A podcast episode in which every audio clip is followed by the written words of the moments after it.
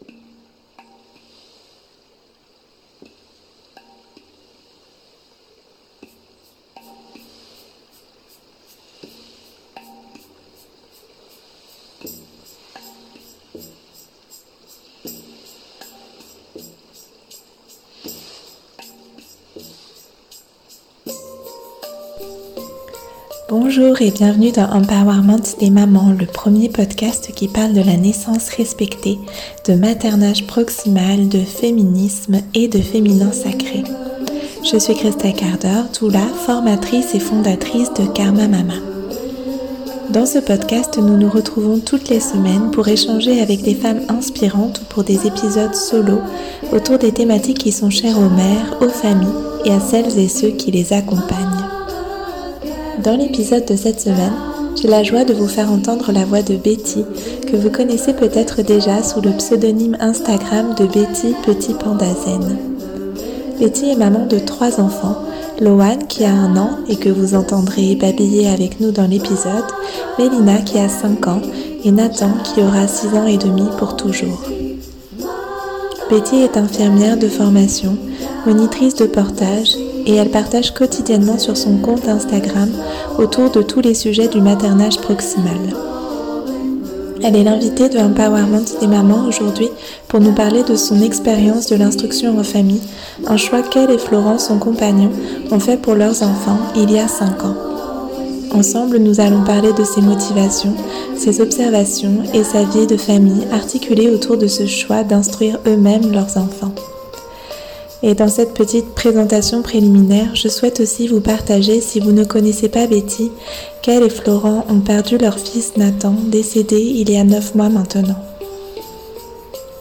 Ce deuil que toute la famille traverse est évidemment pris en compte dans notre discussion, même s'il n'est pas le sujet central de cet épisode. Vous ne le verrez pas de vos yeux, mais vous l'entendrez peut-être dans nos voix. Beaucoup d'émotions à traverser notre discussion, évidemment. Merci à toi Betty de nous partager si ouvertement sur ce sujet si intime et douloureux. Et merci à vous, chères auditrices et auditeurs, pour toute la bienveillance dont vous ferez preuve en l'écoutant.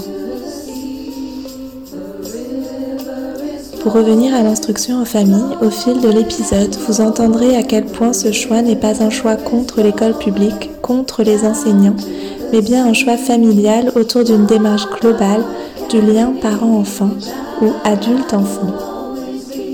Il s'agit en fait d'une façon de déconstruire le rapport hiérarchique au sein de l'éducation. Et ça, quel que soit le lieu ou la façon de le vivre, ça semble bien bien intéressant, je trouve. Évidemment, la récente annonce du gouvernement de supprimer l'instruction en famille à la rentrée 2021 est évoquée et a motivé notre désir d'enregistrer cet épisode, même si nous en parlions, Betty et moi, depuis un moment. Pour information, le choix de l'IEF est un choix inscrit dans notre Constitution et la loi n'a pas encore été rendue publique et ne pourra être mise en application qu'après avoir suivi le parcours habituel de présentation devant nos députés puis le Sénat. Cependant, nous pouvons d'ores et déjà manifester notre souhait que ce droit soit maintenu, que nous l'exercions ou non. L'instruction en famille ne concerne pas que les 0,4% de la société qui font ce choix, mais bien l'ensemble de cette société qui rend ce choix possible. Une pétition tourne déjà et je mettrai le lien dans les notes de l'épisode afin que celles et ceux qui le souhaitent puissent la signer et la partager. Après ces considérations plus politiques, nous allons maintenant plonger dans l'intime et l'expérience familiale avec Betty et sa famille. Alors bienvenue dans cette discussion. Je vous souhaite un excellent moment en notre compagnie. C'est parti.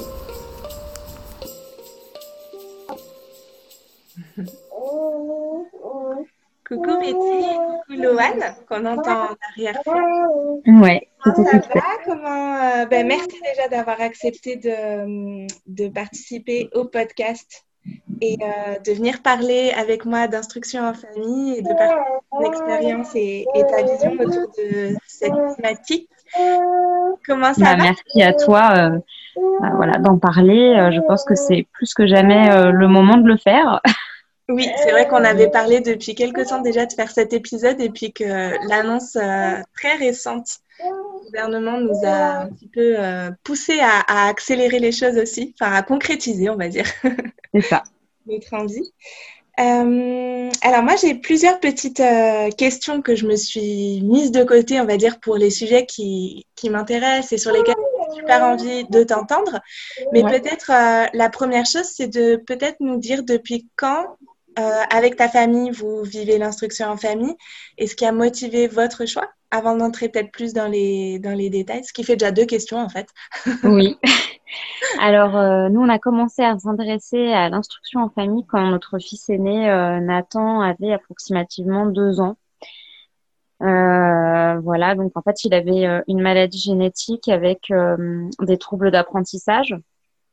Et donc, assez rapidement, on s'est dit que ça collerait pas avec le système où, où voilà, l'inclusion n'est, selon moi, pas du tout optimale. Et donc, euh, voilà, on avait envie euh, qu'il puisse euh, apprendre à son rythme sans être exclu de quoi que ce soit. Donc, on a commencé à s'informer autour de nous sur l'instruction en famille. On a rencontré d'autres familles avec des profils bah, super différents. voilà, il y avait des familles avec des enfants handicapés, bien sûr, comme, comme nous, mais il y avait aussi des familles bah, tout à fait euh, lambda avec des enfants et c'était euh, juste un choix de leur part, euh, voilà, que leurs enfants soient libres d'apprentissage. Et du coup, ouais. Ouais. En fait, je me demandais du coup quand vous avez envisagé cette approche déjà, Nathan, il n'était pas en âge d'être scolarisé du coup? Non, surtout que à cette époque-là, l'instruction obligatoire était à 6 ans. Et oui. depuis, elle a été abaissée à 3 ans, mais voilà. Euh, moi, j'ai besoin souvent voilà, de me projeter, de savoir un peu où je vais. Donc, euh, j'avais besoin de me demander voilà, comment, euh, ce qu'on allait faire, etc.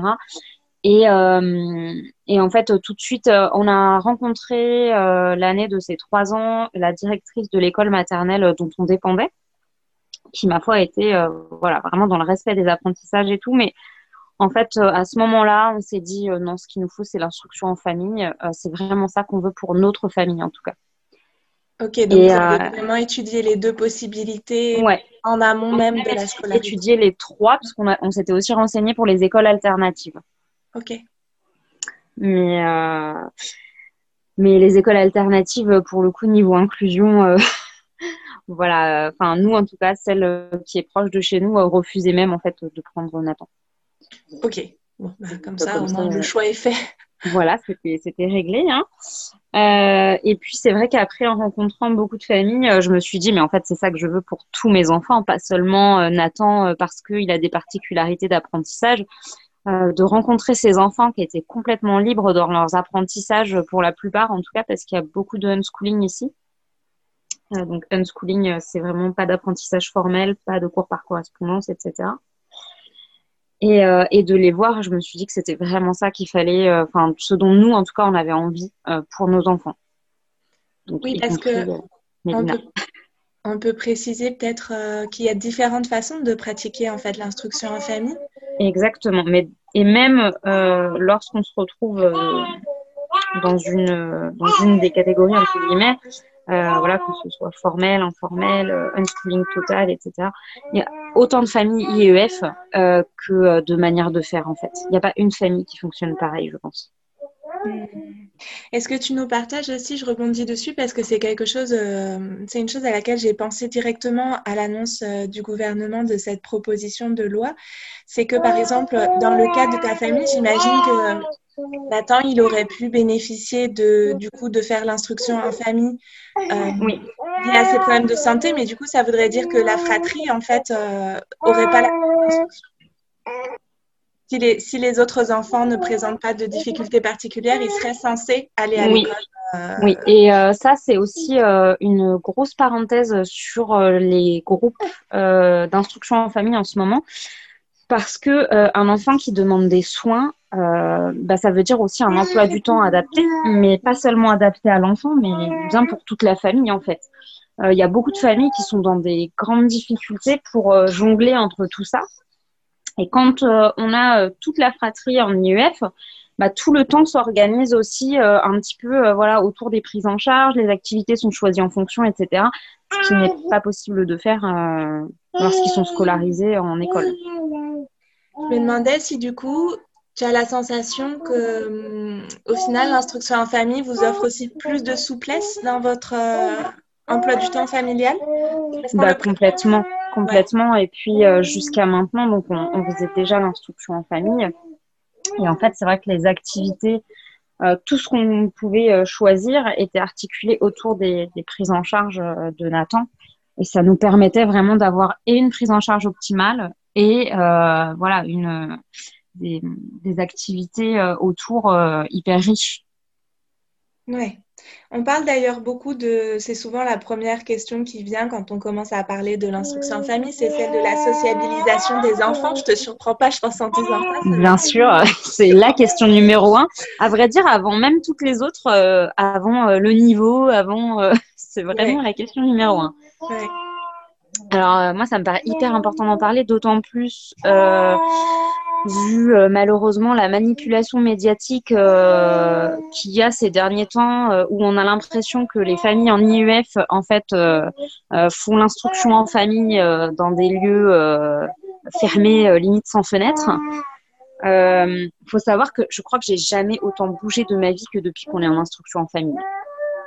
Euh, et c'est majoritairement le cas, euh, honnêtement.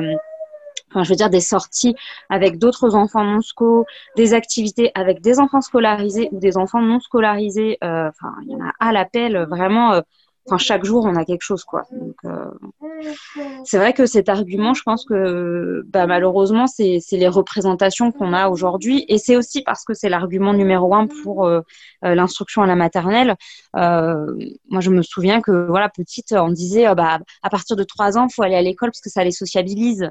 Donc en fait c'est quelque chose qui est très ancré alors que finalement ça n'a pas réellement de fondement. Hein. Puis c'est peut-être aussi une, façon de voir la sociabilisation comme uniquement possible entre enfants du même âge, alors que ben, nos enfants, ouais. dès voient quelqu'un d'autre, en fait, ils se sociabilisent, il n'y a pas besoin. Exactement. tu vois, moi, je questionne beaucoup cette chose-là de se sociabiliser euh, entre euh, une vingtaine d'enfants du même âge avec euh, un ou deux adultes autour, finalement. Ouais, et surtout que nous, ce qu'on remarque, en tout cas dans les sorties avec d'autres enfants non scolarisés, c'est que les enfants ne se groupent pas du tout par âge. La plupart du temps, ils se groupent par affinité, en fait, et par centre d'intérêt. Et ça, c'est aussi très mobile au fil des sorties en fonction de, voilà, de, ce qu'on fait. Mais euh, les enfants euh, n'ont pas forcément tendance, comme on pourrait le penser, à se regrouper par âge. Hmm. Et puis, moi, je, trouve que cette question de la sociabilisation, je la trouve aussi extrêmement importante et je suis vraiment heureuse qu'on, du coup, qu'on a euh, c'est que c'est, on dirait que c'est plus, tu vois, euh, qu'est-ce qu'on entend en fait par sociabilisation? Parce que ça recouvre beaucoup de choses. C'est le fait que les enfants ils tissent des liens, comme ce que tu décris là, en fonction de leurs affinités, de, de, de ce qui les de ce qu'ils aiment. Mm. Est-ce que c'est le fait, est-ce que ça me paraît plus être ça quand même, sans vouloir être euh, négatif euh, par rapport à, au système éducatif français. Mais la sociabilisation, ça fait aussi partie de ça, de, savoir être à l'heure, se comporter en groupe, tu vois, euh, lever la main pour demander à sortir de classe ou des choses comme ça. C'est aussi de la sociabilisation parce que c'est important d'avoir des règles de, de savoir-vivre. Mais moi, j'ai l'impression qu'en fait, c'est plus ça qu'ils doivent apprendre en fait. Ouais, et ça, ça revient un petit peu aussi dans le même cliché, hein, c'est-à-dire que en fait, euh, enfin tout ça, par exemple, ces règles, nos enfants euh, les ont quand ils vont, euh, par exemple, dans des activités.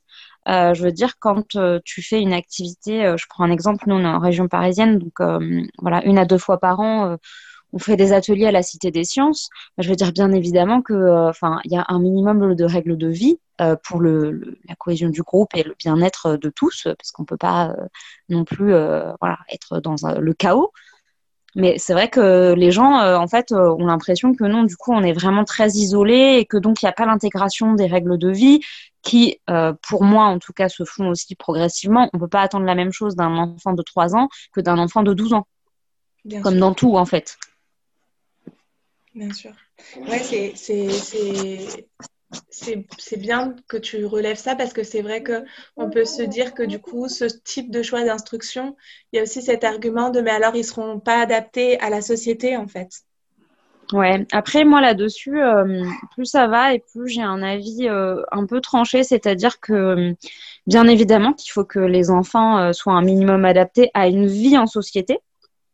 Maintenant, est-ce qu'ils doivent s'adapter à cette société qui pour moi est un peu malade Bon, je voilà, je, suis pas. je pense que c'est aussi en les élevant différemment qu'on peut changer ce qui nous déplaît.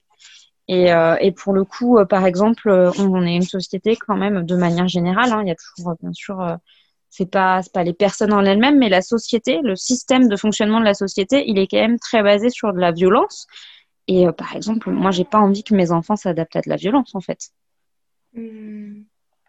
Oui, c'est vrai qu'une fois, j'imagine qu'on a goûté aussi à cette liberté et au fait de pouvoir vraiment euh, prendre le temps avec nos enfants. Moi, je trouve que, c'est ça euh, qui est le plus, enfin, pour ma part, en tout cas, une des choses que je trouvais violente, effectivement, c'est le fait d'avoir ces horaires-là qui sont hyper... Euh, rien que ça, en fait, moi, je trouve ça, je trouve ça dur. pourtant, moi, je fais le choix de mettre mes enfants à l'école, mais ils sont dans une école alternative, mais je, mais je trouve que même déjà ça, c'est dur en fait. Je le vois que c'est dur pour eux, que c'est dur pour nous, qu'il y a une forme de vraiment de, de devoir se, se contraindre à quelque chose, mais de, de, vraiment fort, quoi, en fait, je trouve. Ouais. Après, euh, alors je pense que c'est vraiment moindre par rapport à ce que peuvent vivre des enfants scolarisés, mais euh, il y a aussi, euh, mine de rien, ça en IEF, parce que bah, je prends l'exemple, nous sommes un jeudi. le jeudi matin, Mélina a anglais à 9h30. bah voilà, en fait, il n'y a pas le choix, tu vois. Même si elle aimerait rester dormir, il faut se lever, il faut aller à l'anglais. Alors c'est c'est quelque chose qu'elle a choisi, tu vois. Ça n'a pas été imposé, mais je veux dire, voilà, c'était. Il y, a des matins où c'est plus compliqué, comme des enfants scolarisés, je pense, tu vois.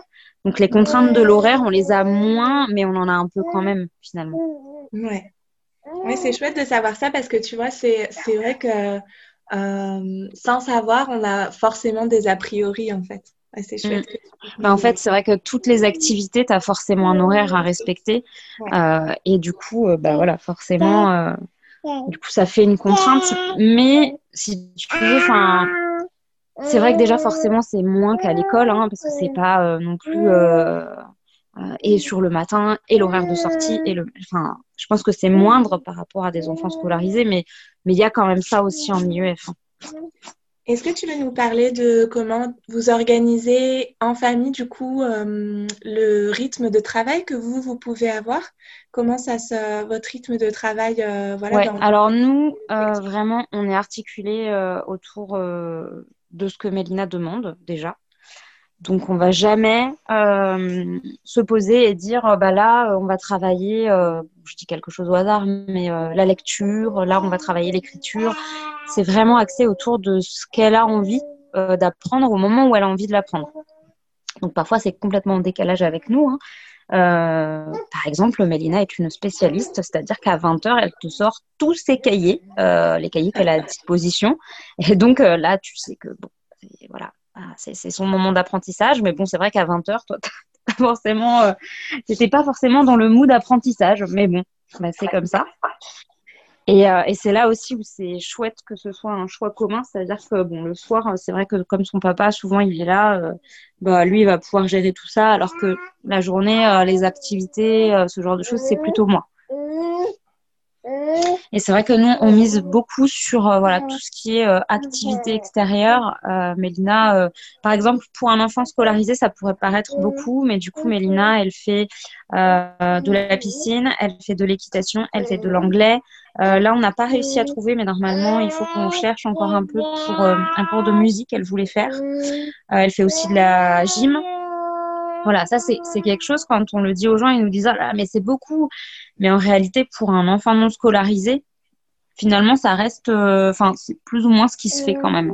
Hmm. Donc il y a beaucoup de choses en extérieur. Ces activités-là, elles se font sur des temps où parfois d'autres enfants sont à l'école ou c'est sur des temps qui sont en dehors de, des horaires d'école du fait de bah, du fait que Alors, ça dépend complètement des activités. Euh, donc, par exemple, euh, l'anglais, effectivement, c'est avec d'autres enfants euh, scolarisés. Donc, on fait intervenir une, personne anglophone. Et, donc, forcément, ça se fait sur les temps, enfin, forcément, non, mais en tout cas, nous, ça se fait sur le temps scolaire des autres enfants. Par exemple, la gym, c'est avec l'association de la ville, donc c'est sur un temps non scolaire.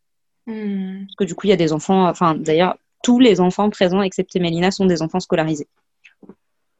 Et comment, avec vous, votre emploi du temps de, de votre activité professionnelle, ça se goupille du coup, tout ça? Alors, il y a un avantage euh, pour nous, euh, c'est que mon conjoint euh, Florian travaille à l'hôpital. Donc, c'est des horaires qui sont assez décalés. Ça peut avoir son désavantage, mais ça a aussi son avantage, c'est-à-dire qu'en fait, il travaille soit le matin, soit l'après-midi, le soir. Donc, ça laisse toujours quand même cette possibilité euh, voilà, de, de jongler. euh,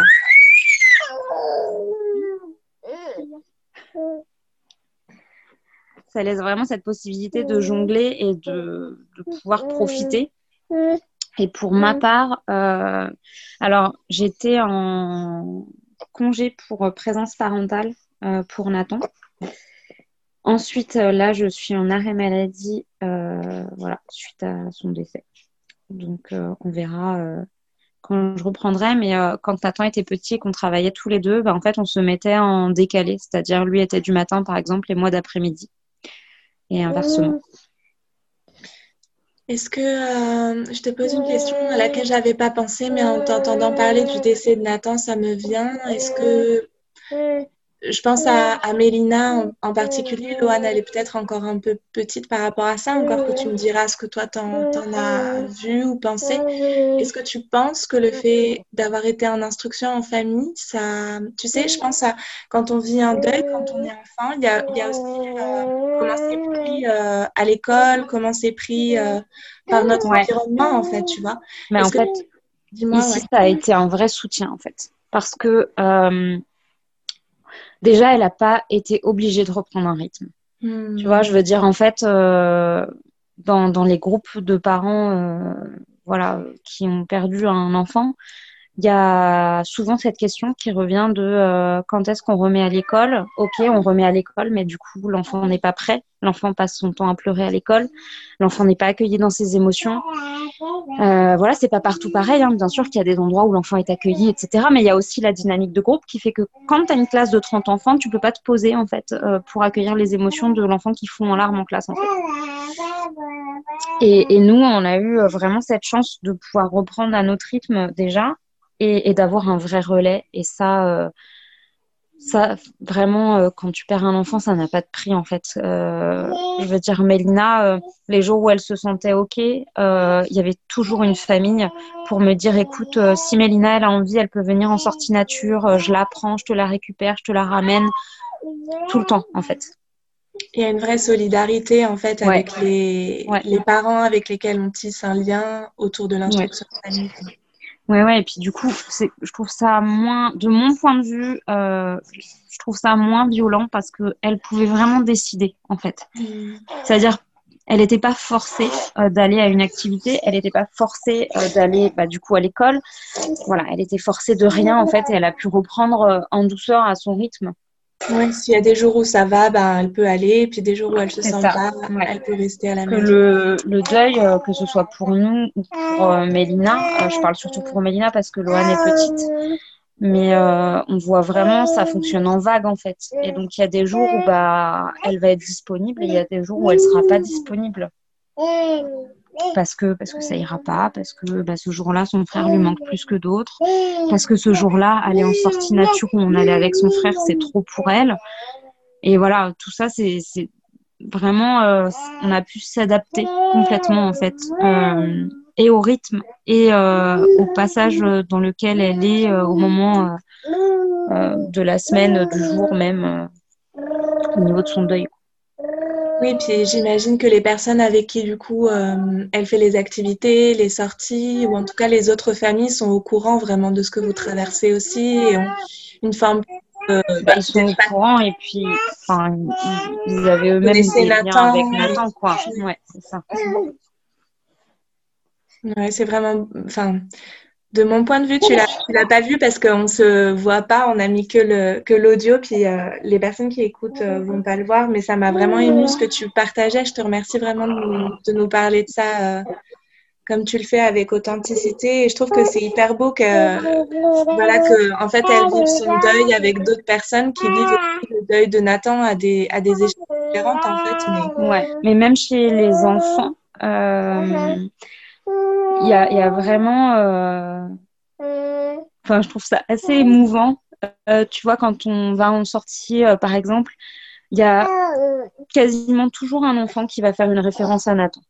Hmm. Tu vois, il y a toujours un moment où, où euh, je sais pas, ça va être ah ils vont faire un jeu de ballon, ah bah Nathan il aimait bien le ballon, tu vois, ou ce genre de choses. Et, et je pense que c'est important pour nous, c'est important pour nos filles enfin, c'est vraiment une crainte euh, que, que ton enfant puisse être oublié parce qu'il est décédé. C'est vraiment une crainte euh, assez commune d'ailleurs quand j'en parle avec d'autres familles qui ont pu vivre ça. Et, de voir que voilà, bah, en fait, il y a, y a, un lien vraiment très fort, je trouve, chez, chez les, les familles non scolarisées entre elles. Je pense que c'est. On prend, on, prend, bah, on prend aussi le temps, en fait. Tu vois, c'est-à-dire que. Euh, moi, je me souviens quand j'étais petite, effectivement, il y avait euh, deux, trois familles avec qui tu tissais un lien euh, particulier parce que tu te voyais en dehors de l'école. Tu vois, il n'y avait pas. Alors que là, on se voit tous en dehors. Je veux dire, quand tu passes cinq heures en forêt avec une famille une fois par semaine, avec cinq familles, forcément, tu crées du lien. Bien sûr. Bien sûr, c'est un lien qui est d'une qualité complètement différente et c'est ce qui fait aussi, j'imagine, la richesse euh, de l'instruction en famille, que les enfants voient aussi finalement beaucoup d'autres adultes. Ça, c'est ouais. Beaucoup d'autres adultes avec beaucoup de compétences différentes, de centres d'intérêt différents et des fois, ça peut éveiller des choses euh, auxquelles nous, on n'aurait même pas pensé en fait. Oui. Et comment ça se passe au niveau, euh, je reviens à des choses un peu plus euh, pratico-pratiques. Merci pour tout ce que tu nous as partagé. Comment ça se passe au niveau euh, du suivi par bah, justement peut-être l'inspection ou des choses comme ça? Parce qu'on a un petit peu cette image, je trouve, et c'est ce sur quoi s'est appuyé aussi le gouvernement, que les familles qui sont en instruction en famille sont complètement laissées dans la nature, et je ne crois pas du tout que ce soit vrai. C'est pas du tout le cas, et c'est encore moins le cas depuis quelques années. Hein. Euh, alors en fait, il faut savoir déjà que quand on choisit d'instruire son enfant en famille, il faut faire une déclaration donc à sa mairie et euh, à l'éducation nationale donc auprès euh, de la j'arrive jamais à le dire dans le bon ordre, je vais me planter sûrement des SDN, des SA, bon bref, l'éducation nationale, retenez ça. Euh, et du coup, euh, suite à ça, donc on reçoit un courrier, euh, voilà, c'est juste une, c'est juste une information. Nous, on informe qu'on a choisi d'instruire notre enfant en famille, puisque c'est un droit, c'est encore un droit. et suite à ça, il y a un contrôle de la mairie tous les deux ans. Voilà. Donc, euh, je reviens notamment sur l'argument euh, posé dans certains médias et sous-entendu par le gouvernement de des enfants seraient euh, dans des lieux lugubres pour apprendre. A priori, déjà avec ce contrôle, c'est pas possible. Et ensuite, on est contrôlé une fois par an donc par un inspecteur académique et une conseillère pédagogique. Euh, qui vient en fait vérifier la progression de l'enfant donc sur euh, sur les apprentissages en fait avec euh, pour but d'atteindre le socle commun à 16 ans. D'accord. Donc en fait, donc, là encore, quand il y a un argumentaire tourné autour de mais ils apprennent rien à part voilà de la radicalisation, hein, parce qu'apparemment il n'y a que des familles radicaux, enfin radicales en IEF. Bah, ça c'est pareil. Enfin, je veux dire, si euh, à l'issue du premier contrôle, ils se rendent compte qu'il euh, n'y a pas eu de progression sur les points euh, attendus par l'éducation nationale, tu as un deuxième contrôle. Si à l'issue du deuxième contrôle, voilà, il n'y a toujours pas eu de progression, tu as une injonction de scolarisation en fait. Donc, forcément, il y a des apprentissages autour de l'éducation nationale. Oui, oui, puis du coup, ça, ce que tu mets en lumière là, ça signifie que en fait, il y a des contrôles et que effectivement, euh, au cas par cas, si les familles n'assurent pas l'instruction nécessaire, l'enfant peut toujours être rescolarisé. Euh, Exactement. donc pourquoi vouloir euh, absolument scolariser tous les enfants quand surtout que vraiment, enfin, il y a, y, a, y a des contrôles. Donc, si moi, je n'ai jamais vu. Mais si par, euh, voilà, par, exception, il y avait une famille radicalisée euh, qui faisait l'instruction en famille, elle serait repérée. Et honnêtement, moi, je, je n'ai jamais vu ça. Euh, et ça fait bah, plus de six ans qu'on est, qu'on est dans les réseaux monstrueux. Bon, de toute façon, je pense qu'on est bien convaincus l'une et l'autre. Après, c'est toujours des opinions personnelles, mais que le, le... Bah, il y a une instrumentalisation en fait. Le, euh, prétexte qui est pris est un, peu, euh, un peu curieux en tout cas. C'est ça. Mais c'est vrai que c'est important, je pense, de, de, montrer qui on est en IEF. On est des familles euh, finalement aussi diverses que ce qu'on peut trouver dans les enfants scolarisés en fait. Enfin, c'est ce qui fait toute la diversité en fait partout. On est, on diverses, mais comme partout tu as euh, des familles euh, de tous bords, de toutes confessions, de toutes. Enfin voilà, il n'y a pas, euh, a pas un type de famille présent en IEF. Tout comme il n'y a pas un seul mode d'instruction finalement. Oui, bien sûr. Et j'imagine qu'il y a aussi des familles dont euh, les enfants ne sont pas tous scolarisés en instruction en famille, ça j'en connais. Exactement. les enfants, grandissant, ils ont voulu aller à l'école et ben, les familles ont dit C'est ça. Et pareil, il y a autant de possibilités, c'est-à-dire que tu as des familles qui euh, vont se dire, OK, moi l'instruction en famille, je me sens de le faire jusqu'au collège, mais au collège, on, on rescolarise. Donc tu as les petits qui sont en IEF, les grands qui sont en collège.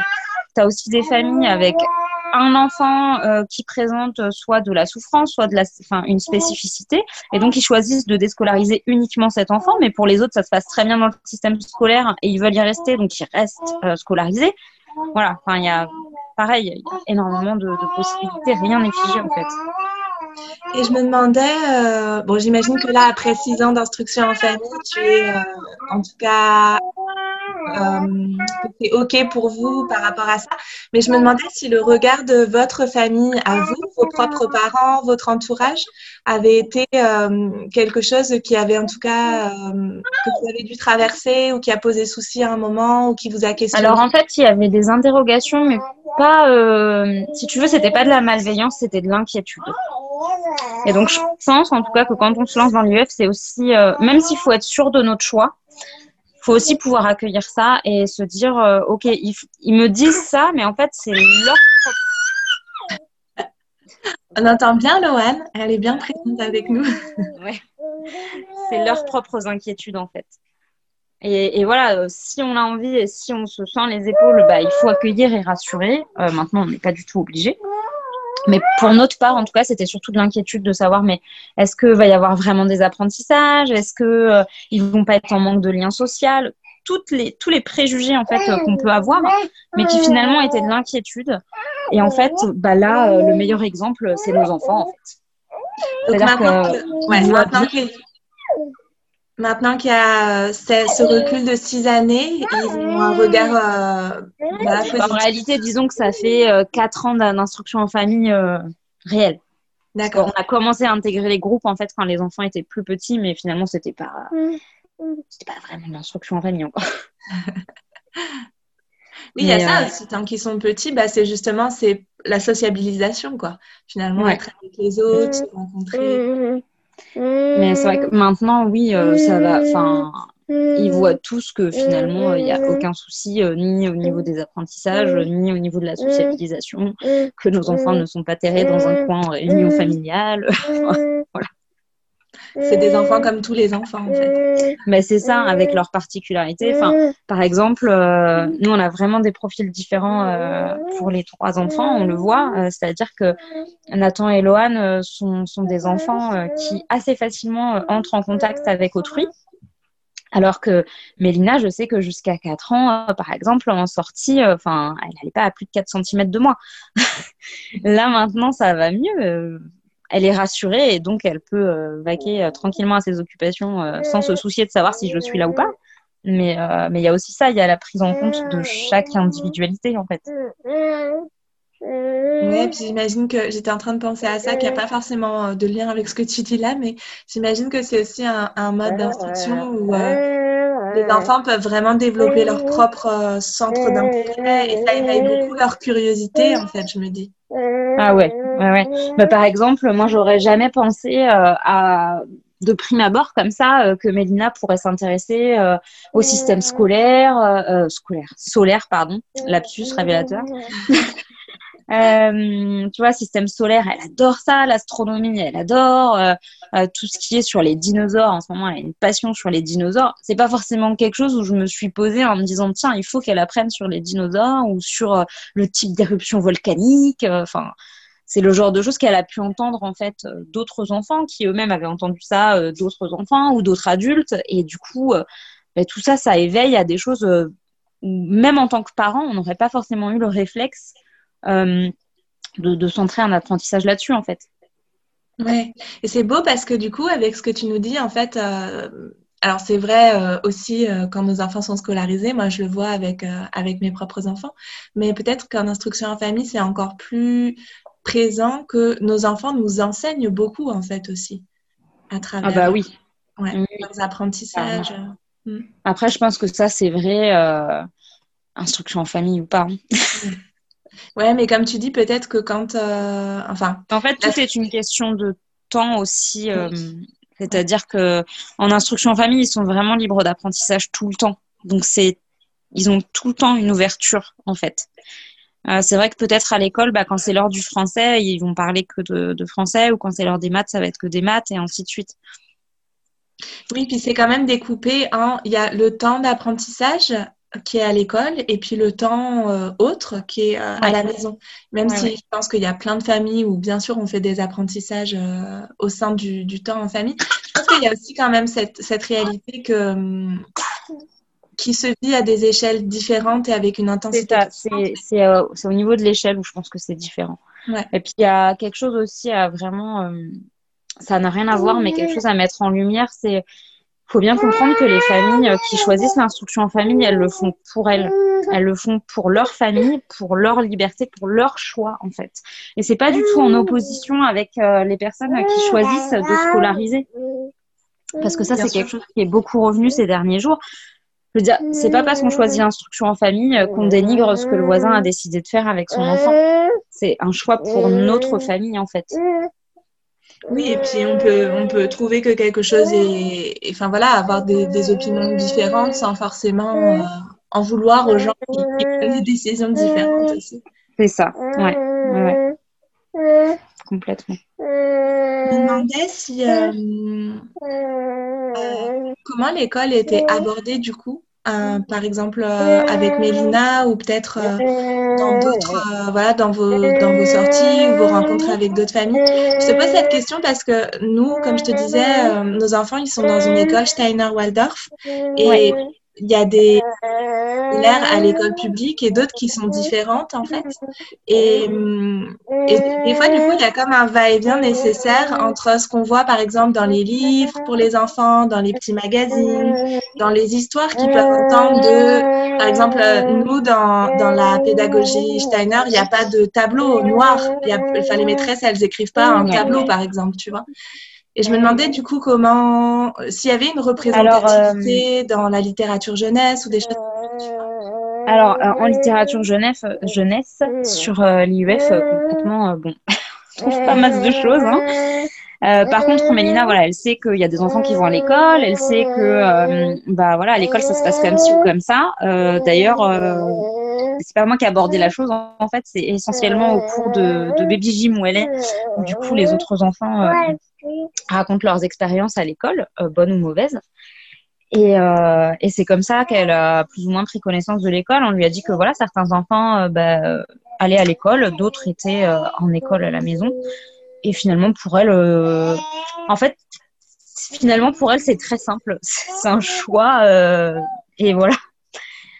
Après, euh, elle, euh, par exemple, euh, on a deux, trois livres qui ont atterri à la maison. voilà, tu dois connaître ça. Hein, c'est des livres qui atterrissent, on ne sait jamais comment à la maison. avec les représentations très classiques de l'école. Et en fait, on le voit, elle le met en scène dans ses jeux, quoi. Pour elle, c'est vraiment dans les jeux. C'est rigolo, ça.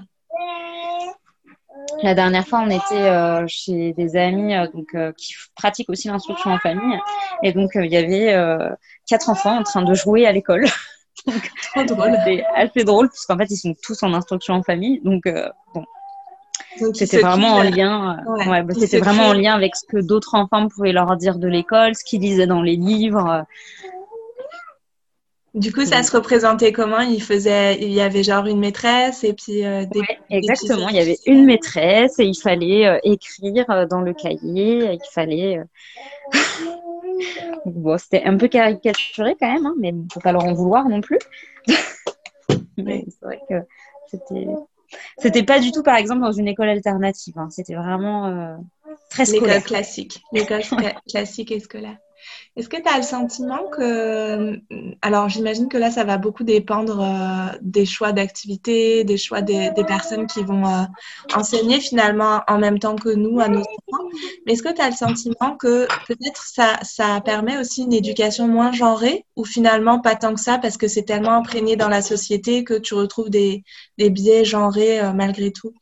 Alors, pense qu'en fait, en instruction en famille, il y a peut-être, mais voilà, c'est biaisé par mon point de vue, hein, donc euh, faut pas se sentir attaqué quand je dis ça, mais je pense qu'il y a quand même euh, une certaine ouverture d'esprit déjà chez les gens qui ont cheminé pour faire l'instruction en famille. Et donc, euh, je trouve ça un peu moins genré. Personne, c'est tout bête, mais dans les parents présents à l'anniversaire de Mélina qui avait choisi le thème dinosaure, aucun euh, n'a mentionné le fait que, euh, de manière générale, quand même, les dinosaures sont plutôt associés aux petits garçons. Et alors que, euh, bah, du coup, dans ma famille, ça a été mentionné deux fois. Ah, elle a choisi dinosaure, mais c'est pour les garçons normalement. Bon, voilà. c'est drôle. Il n'y avait rien de, de méchant là-dedans, mais c'est vrai que je pense que les familles qui sont en IEF, pour la plupart, ont déjà une ouverture d'esprit parce que ça demande un long cheminement aussi de déconstruire beaucoup de choses, euh, beaucoup de stéréotypes, beaucoup de, préjugés qu'on peut avoir, que ce soit sur l'IUF ou sur d'autres choses. Ça ne veut pas dire qu'il n'y euh, a, pas, euh, y a, pas de genre, entre guillemets. Hein, il n'y a pas d'éducation genrée chez les non-sco, ça veut juste dire qu'il y a souvent quand même une grande ouverture d'esprit et donc peut-être qu'il y a un petit peu moins d'éducation genrée. Est-ce que tu as le sentiment, c'est une question qui est vraiment importante pour moi et j'ai déjà euh, en partie la réponse pour comment ça se passe euh, chez, autour de chez nous parce que c'est très aussi euh, localisé, enfin, enfin localisé, je sais pas si on peut dire ça, mais en fait il y a des groupes d'instruction en famille un peu partout en France. Et du coup, les choses sont pas forcément uniformes, j'imagine, sur l'ensemble des différents groupes, etc.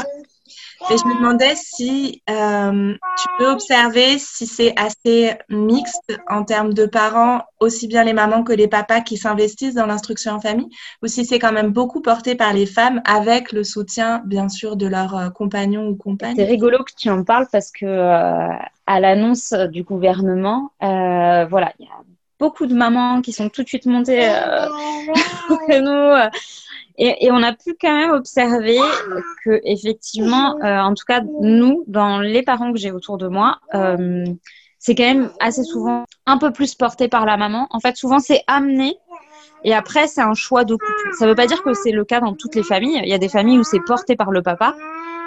Mais quand même, de manière générale, en tout cas dans les familles que moi j'ai autour de moi, euh, c'est plutôt porté par la maman avec le soutien du papa. C'est-à-dire que c'est plus la maman qui va amener les enfants aux activités.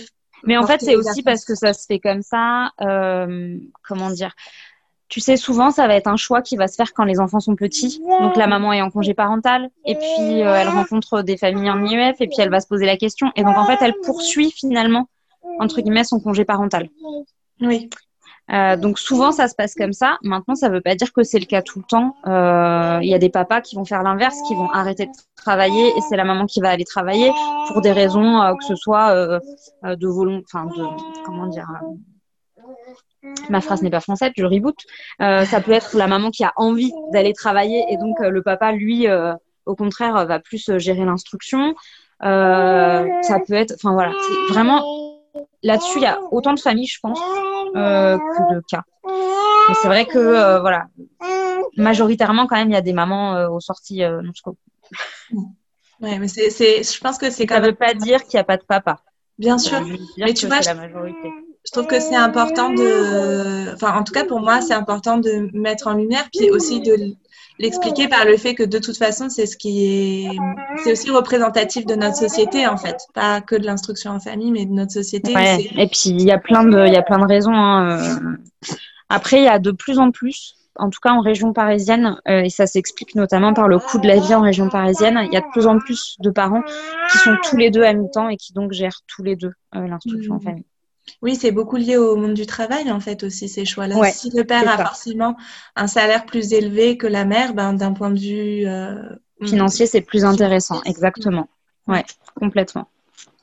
Justement, d'un point de vue financier, ça, ça, tu dirais euh, que ça représente, si tu as fait le calcul, quoi comme coût de...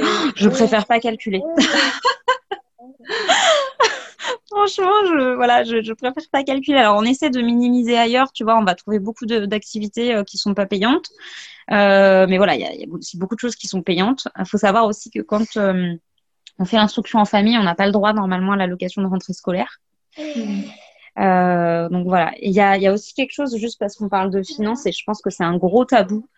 Il y a aussi cette représentation que il faut pouvoir financièrement. Alors il faut savoir que bien généralement, euh, c'est pas on peut financièrement et donc on fait l'IEF, c'est plutôt on choisit de faire l'IEF et donc on adapte sa vie autour de ça. Donc ça va être, enfin voilà, ne pas partir en vacances, ça peut être des sacrifices vraiment pour certaines familles. Euh, il y a beaucoup la représentation que du coup c'est des familles euh, très aisées qui font l'instruction en famille. Encore une fois, il y a autant de familles euh, que de situations. Et c'est pas du tout réservé à, à une classe sociale ou, ce genre de choses. Il y a vraiment des familles pour qui ça demande un gros investissement personnel pour pouvoir tout, tout combiner. Quoi. Bien sûr. Puis il faut se rendre compte aussi peut-être du coût en fait que ça représente à notre société la scolarisation d'un enfant parce que souvent on n'a pas du tout mm. cette, euh, cette, euh, ce chiffre-là en tête. Il me semble euh, de mémoire que c'est 8000 euros par an pour un enfant scolarisé. on n'arrive quand même pas à ça, hein, que je rassure tout le monde. non, mais tu vois, moi j'avais j'avais observé ça parce que comme nos enfants sont à l'école dans une école euh, privée, on se dit euh, ouais ça, ça coûte hyper cher et tout, mais en fait ça coûte bien moins cher que euh, que la scolarisation d'un enfant en école publique. Alors bien sûr, le coût est pas réparti de la même manière. C'est pas, financé de la même manière. C'est ça. Ouais. Mais c'est intéressant à, à, prendre en à avoir conscience. C'est vrai qu'il y a beaucoup, il y a beaucoup ça qui revient souvent. Enfin, moi, je connais des familles où les deux parents sont à temps plein. Hein. D'accord. Alors, ça demande de, beaucoup, beaucoup jongler. Euh, là, pour le coup, on voit, hein, souvent, c'est millimétré. Il n'y a pas de place au, temps, euh, tu vois, un peu fluide, comme on disait tout à l'heure. C'est vraiment millimétré, mais, mais ça se fait aussi. Et puis, il y a aussi beaucoup de familles qui choisissent euh, des reconversions pro. Avec des travails qui peuvent se faire en télétravail, ce genre de choses. Tout est, en fait, c'est vraiment ça. C'est la famille s'articule du coup autour de leur choix et pas, c'est pas l'inverse, tu vois. Ouais le choix, c'est l'IEF et ensuite tout s'articule autour. C'est ça qui est déterminant. Et du coup, euh, le fait que ce soit les parents qui fassent l'instruction en famille, est-ce que toi, par exemple, ça t'a demandé de remettre à niveau certains de tes, de tes, certaines de tes connaissances? Bon, là, tes enfants, ils sont encore assez petits, mais moi, je sais que j'ai des lacunes, en fait, dans certaines matières, notamment les maths. Et que, euh, tu vois, je me dis, en euh, ça, va, je pourrais compter sur mon conjoint, mais... En tout cas, pour le moment, ça se fait de soi. C'est-à-dire que, mhm. par exemple, euh, je veux dire, moi, je me rappelle même pas avoir appris de l'astronomie à l'école. Euh, ben, quand euh, Mélina elle s'est intéressée à fond à l'astronomie, bah, il y a un moment où en fait euh, déjà son grand-père étant beaucoup plus calé que moi, bah, c'est lui qui répondait à la majorité de ses questions. Et puis ensuite, tu vois, on a été chercher les infos ensemble en fait. Et je vois ça beaucoup avec les grands qui sont en IEF autour de moi. souvent, c'est des enfants aussi qui vont être plus à même d'aller chercher l'info par eux-mêmes. Oui parce qu'ils prennent plus cette habitude d'apprendre par plaisir et donc ils vont se donner les moyens vraiment euh, d'aller apprendre. S'ils ont décidé d'apprendre des maths cursus universitaire, tu vois, bien sûr, parfois avec l'aide du parent qui va aller, qui vont les aider à chercher, je sais pas, quelqu'un qui puisse répondre à leurs questions à niveau universitaire et tout, mais ils vont vraiment aller chercher la, la personne ressource dont ils ont besoin. Ouais, je comprends. Et après, euh, je pense que de facto, bah, du coup, tu, tu, réapprends plein de choses en fait en tant que parent. Tu hmm. revois plein plein de règles, plein de choses au moment où ton enfant en fait en a besoin. Oui, puis c'est vrai en fait aussi avec euh, l'école publique. Moi, j'y suis pas encore confrontée, mais euh, quand, enfin, l'école publique ou privée, enfin tout type d'enseignement, en fin de compte, quand nos enfants ils font leurs apprentissages, on les on les retraverse avec eux, quoi. De toute façon. C'est ça. Hmm. Et, euh, il, y a aussi, euh, il y a aussi la déconstruction de ça, hein, parce que les apprentissages, bah, c'est pas que de l'apprentissage formel, de conjugaison, de grammaire. Il y a tellement d'apprentissages. Enfin, personne n'a science infuse et donc personne euh, ne peut absolument répondre à toutes les questions comme ça de facto. Enfin, je pense. Bien sûr, ouais. Oui, puis je trouve que tu vois, il y a aussi, euh, je me dis, alors là, c'est bon, peut-être une, euh, une, croyance, mais je me dis que quelque part, l'instruction en famille est comme, euh, en tout cas, les apprentissages autonomes sont comme d'autant plus, comment dire, d'autant plus d'actualité avec le fait que maintenant, on a tout, tout le savoir qui est à portée de main, en fait, pour les personnes qui sont en possibilité de se connecter à Internet, ne serait-ce que ça. Tu vois, mm. avant, il y avait, je pense que ça révolutionne quand même les apprentissages parce que avant, l'idée c'était d'avoir un maximum de connaissances en mémoire parce que ben, la mémoire, c'était, tu vois, fallait, fallait l'avoir en fait en mémoire dans sa tête et qu'aujourd'hui, on n'a pas forcément cette, ce besoin. On n'a plus forcément le même besoin d'avoir des apprentissages en mémoire, mais du coup, on apprend de manière différente et des nouvelles choses aussi. Ça, je trouve ça hyper réjouissant. Hein. J'adore. Oui, et puis il y a un accès du coup à la connaissance hyper facilité, comme tu le disais. Hein. Enfin, je veux dire, là, euh, je reprends l'exemple de l'astronomie. Moi, je ne savais pas. Euh, hop, euh, merci mon ami Internet, et, et, on a pu apprendre plein de choses. Alors, c'est pas la seule source. On fait aussi beaucoup par les livres parce que parce que moi, ça me paraît important quand même. mais mais c'est vrai que pour des choses comme ça, un peu particulières, comme tu es dans l'instant T et que ton enfant, il veut savoir quelque chose là tout de suite, c'est quand même sympa. C'est clair. C'est clair. Puis je pense que même dans, tu vois, dans la vision euh, plus large euh, que, que juste le moment où ton enfant a besoin de, quelque chose, je trouve que ça change vraiment la donne d'avoir, de savoir que ben, on a toute cette information. Oui, d'avoir cette connaissance à apporter. Ouais. Les compétences, euh, du coup, qui seront valorisées, je pense, vont être différentes, puisque avant d'avoir une super mémoire, d'avoir appris par cœur, ça avait plus de sens, même si ça, bon, je pense que ça n'avait pas forcément autant de sens que ça, mais ça avait peut-être plus de sens qu'aujourd'hui, où de toute façon, la connaissance est, accessible, quoi. Ouais, ouais. Oui, on voit de toute façon la, demande, euh, même au niveau, si on reprend euh, au monde du travail, je pense que les attentes euh, sont plus les mêmes. Ouais, ouais, ouais je pense aussi, ouais. Et je me demandais, euh, parce qu'il y a cette, euh, en tout cas j'ai l'impression, il y a cette euh, espèce d'image de quand les enfants sont en apprentissage autonome, moi je le vois aussi avec les écoles où le rythme de l'enfant est plus respecté. On a cette image de l'enfant qui va apprendre à lire hyper tard si c'est pas sa volonté, etc. Est-ce que du coup toi, tu as, as vu des choses comme ça dans ton groupe ouais. Alors, moi, j'ai vu des enfants apprendre hyper tôt, des enfants apprendre dans la moyenne et des enfants apprendre hyper tard. Ouais. Et c'est pas forcément euh, révélateur, c'est-à-dire que, hum, par exemple, euh, un enfant, euh, même, je crois que le plus tard que j'ai connu, c'était 10 ans. Ce qui fait bondir, je pense, la plupart. ah, moi, j'allais dire, ah, c'est pas si tard, je trouve, écoute. ouais, bah, franchement, je crois pas avoir vu au-delà de 10 ans, ça doit exister. Euh, mais il faut voir aussi, euh, je pense que plus ça va et moins il y a d'enfants qui disent tard pour deux raisons. Déjà parce que ben, ça devient compliqué euh, lors des contrôles quand même, même si voilà, normalement ils sont pas en droit d'attendre ça. ça devient compliqué. Et il y a autre chose, c'est qu'on est quand même dans un monde où on a besoin de savoir lire. Donc l'enfant, il va s'y intéresser de facto en fait tu vois, tu vas, tu vas quelque part, forcément, euh, il va falloir que tu lises quelque chose. Euh, ça peut être n'importe quoi. Hein. Tu vas dans un métro, il faut que tu puisses lire dans le métro pour t'orienter. Euh, tu reçois un courrier, il faut que tu puisses le lire. Et donc, finalement, je pense que les enfants, assez facilement, quand même, s'intéressent rapidement à la lecture. Quoi. Ouais, ils sont en demande aussi ouais, de pouvoir apprendre à lire. Mm. Mais ouais, moi, le, plus tard que j'ai vu, je crois que c'était 10 ans, 10, 11 ans, quelque chose comme ça. Et ça n'impacte pas forcément euh, après, tu vois. C'est-à-dire que euh, c'est pas forcément des enfants qui vont moins lire après. Ça va être des enfants, même parfois, euh, qui vont euh, se mettre de non-lecteurs à lecteurs de romans, quoi. Oui, comme s'ils avaient une, une soif aussi d'avoir oui, parce que finalement, bah, c'était au moment où ils en avaient besoin et, et donc ils apprennent assez rapidement. Et, mm. et du coup, c'était au moment aussi où ils étaient prêts. Donc, euh, quand ils sont prêts, ça va assez rapidement, que ce soit à 4 ou à 10 ans. Mm. Est-ce que tu as le sentiment, là je te pose une question plus, euh, enfin qui est un peu, qui est, bah, bien sûr liée à l'instruction en famille, mais euh, enfin, je connais déjà la réponse, mais j'ai hâte que tu nous en dises euh, plus. Euh, est-ce que tu as le sentiment que cette liberté d'apprentissage, elle euh, engendre d'autres formes de liberté, en fait, dans, je sais pas, par exemple, dans leur dans la façon d'habiter son corps, dans sa liberté de penser, dans la façon de s'adresser à, à d'autres adultes hors contexte de sortie ou etc. Tu vois ce que je veux dire? Est-ce que cette liberté, elle ricoche sur d'autres choses que tu observes de tes enfants? Alors attends, redis s'il te plaît, parce que j'avais Loane qui m'a arraché un bout de cheveux, je suis désolée. C'est pas grave. Euh, ma question, je la, formule, je la formulais dans ma tête en même temps que je te la posais, donc c'est cool, elle va être plus claire.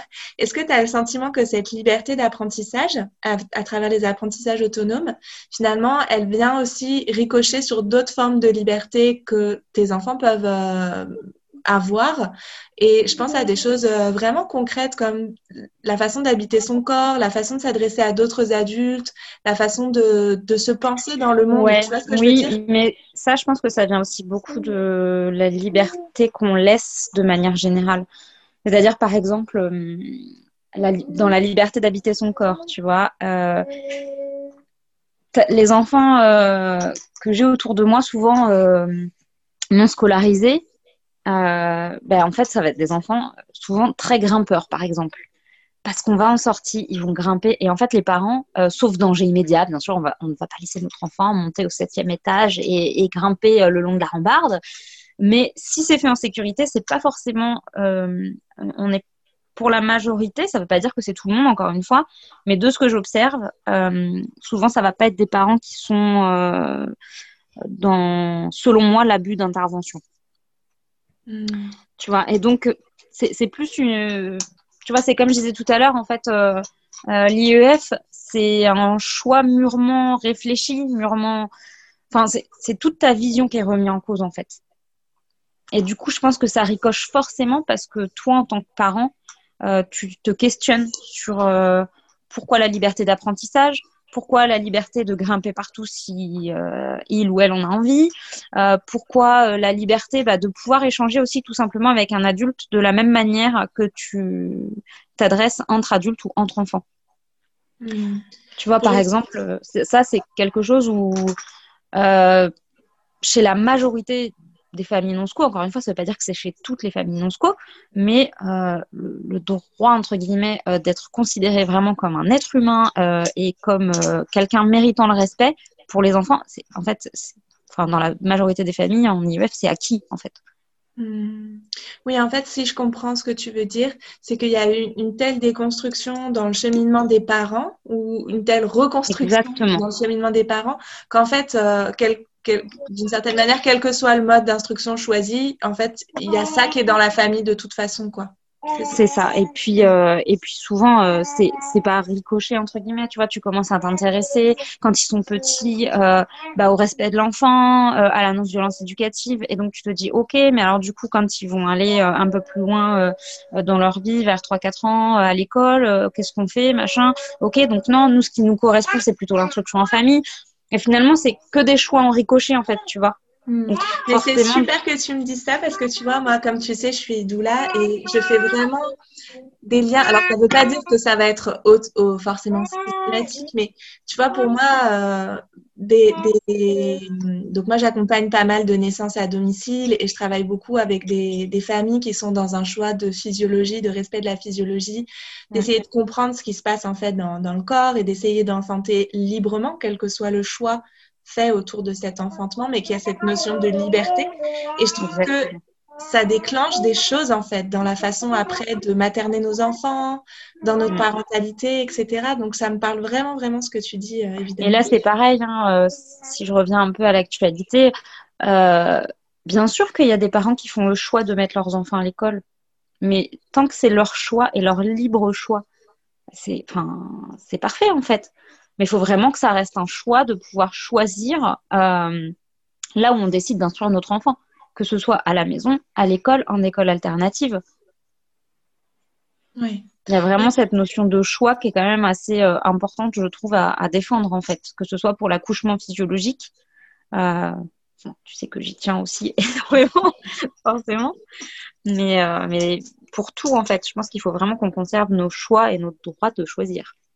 Oui. Et Quel que soit le chemin emprunté puis que les moyens soient donnés à chacun de ses choix aussi, parce qu'au final, c'est un peu ça. Euh, en tout cas, moi, dans mon cheminement personnel, dans les choix qu'on a fait pour euh, la scolarisation de nos enfants, c'est aussi ça que je trouve... Euh, enfin, qui donne envie de se mobiliser aussi, c'est de se dire que finalement, il n'y a pas de. Pour moi, je trouve qu'il n'y a pas de choix parfait, tu vois. Il y, a, toujours des choses auxquelles il va falloir s'ajuster ou qui vont pas être hyper confortables.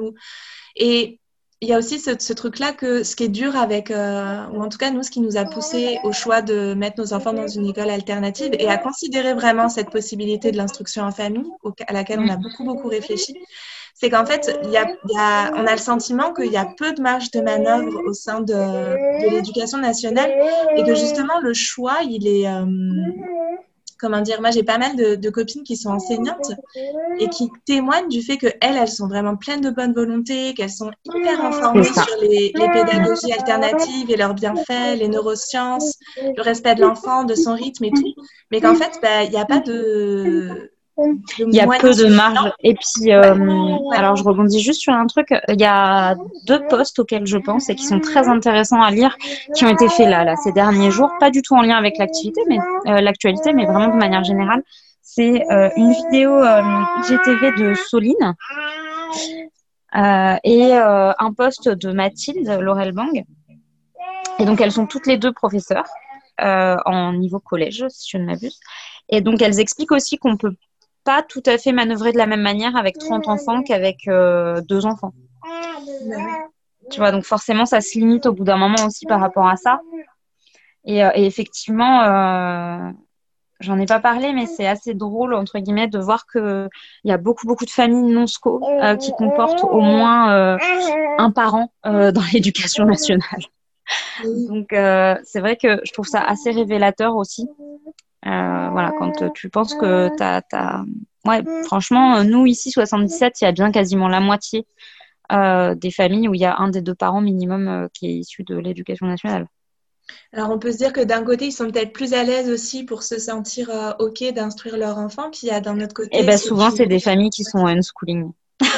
Ah ouais, ah, c'est rigolo, tu vois, ça. C'est vraiment chouette. C'est vraiment chouette à observer. Puis comme tu dis, c'est aussi, euh, enfin, je pense qu'on surprend personne. Hein, euh. Enfin, à mon avis, si on est un, un, si grand nombre à dire qu'on a parmi nos proches euh, un ou plusieurs enseignants ou professeurs, puis qui remettent quand même, voilà, en question ce qui peut se passer mm. dans les classes ou dans, dans le système en fait de l'éducation mm. nationale. c'est vrai que notre système, il est vieux. Une fois, c'est pas opposé. Ouais, Bien sûr, oui, oui, c'est pas, c'est pas contre les enseignants. C'est vraiment quelque chose à, déconstruire, c'est que l'IEF n'est contre personne en fait. Et notamment parce que déjà, il y a énormément de personnes issues de l'éducation nationale au sein de, des familles qui font l'IEF.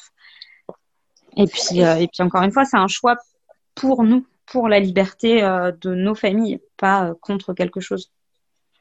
Oui, puis ce qui a été beaucoup partagé et que je trouve, euh, que je trouve précieux à, avoir en tête, c'est que même si c'est pas notre choix à la base, euh, nous, tu vois, par exemple, c'est pas notre choix à la base, même si on est penser. Un jour peut-être on le fera si on en a encore la possibilité. Mais c'est mm. aussi que quand euh, nos enfants sont confrontés à des difficultés au sein de l'éducation nationale, ben, on s'aperçoit que, comme tu le disais pour Nathan, au final, on en revient au début de l'épisode, il y a peu d'autres options en fait. C'est ça aussi quoi. Donc à un moment, euh, si on ferme cette porte-là, ça peut être un choix euh, temporaire. Je veux dire, nous au terrain de sport par exemple où on va avec Flo. On a euh, un papa euh, qui avait choisi de déscolariser pendant deux ans son enfant parce qu'il était en phobie scolaire et donc aussi en échec scolaire. Et donc, il a déscolarisé euh, parce que c'était son choix et son droit pendant deux ans. Et voilà.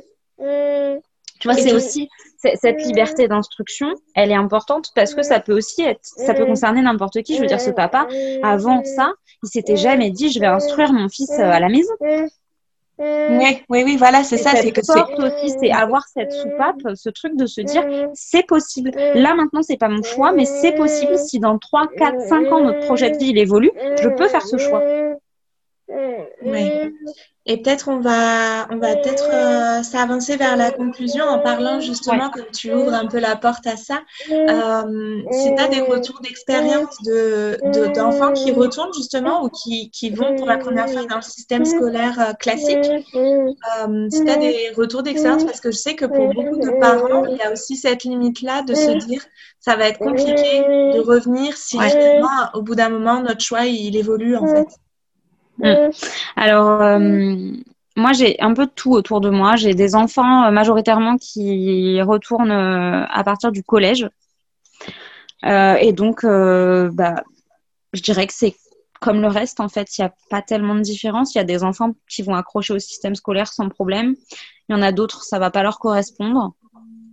Mais finalement, comme des enfants scolarisés, hein, Et, j'avais des témoignages euh, sur mon compte d'enfants plus grands, euh, qui sont mm. même d'ailleurs, c'est plus des enfants, c'est des ados ou des adultes, mm, euh, qui ont soit, qui n'ont soit jamais intégré de système scolaire, soit, je pense notamment à deux familles, l'une où du coup ils étaient cinq de mémoire, mais je l'ai pas partagé ce témoignage encore, mais ils étaient cinq enfants, tous instruits en famille, et voilà, souvent la grande question c'est oui, mais pour les filières Mhm. scientifiques, et eh ben, ils ont tous fait des études scientifiques par la suite, sans difficulté particulière.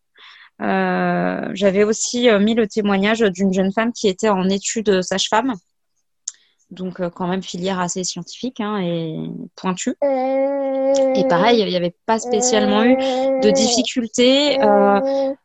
Peut-être les seules difficultés qu'il y a, mais finalement, c'est pour moi, en tout cas, c'est pas tellement lié à l'instruction en famille, mais bien à la vision globale. Euh, ça va être que les centres d'intérêt et les évolutions sont pas forcément les mêmes.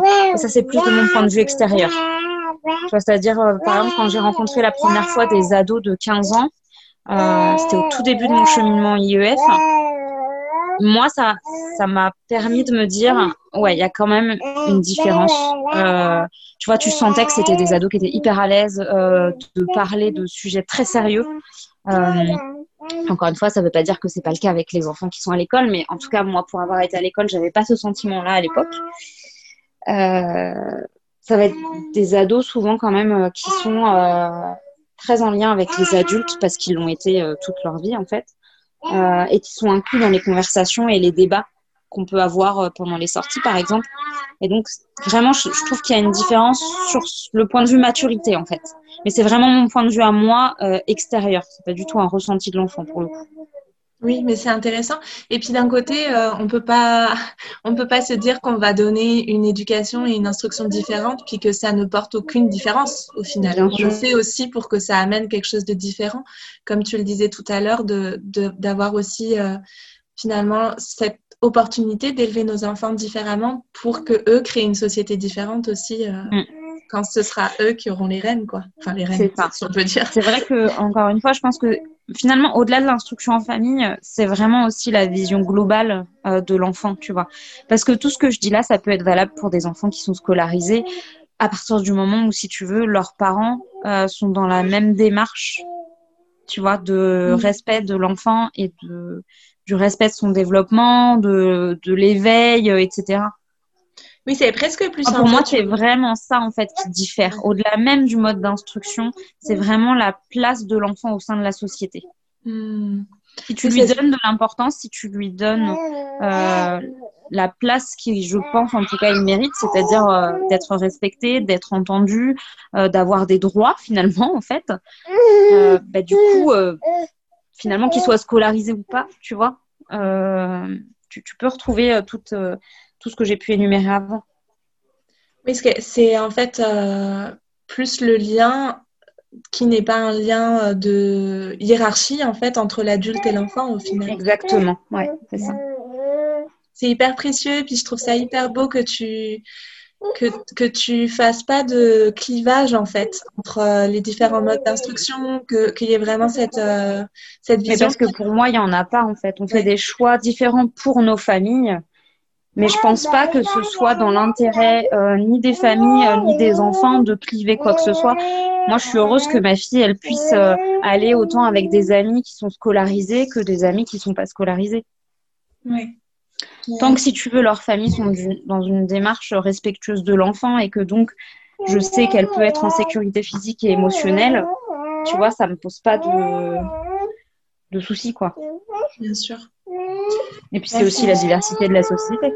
Oui, oui, oui, carrément. Puis nos enfants, de toute façon, quel que soit le choix d'instruction qu'on leur donne, euh, comprennent pour eux, ils vont être confrontés de toute façon à toutes les formes de réalité. Exactement, c'est pour ça que c'est, pour moi, c'est biaisé de penser que les enfants en IUF, euh, tu vois, sont, sont surprotégés ou sont euh, dans une cave avec une toute petite fenêtre.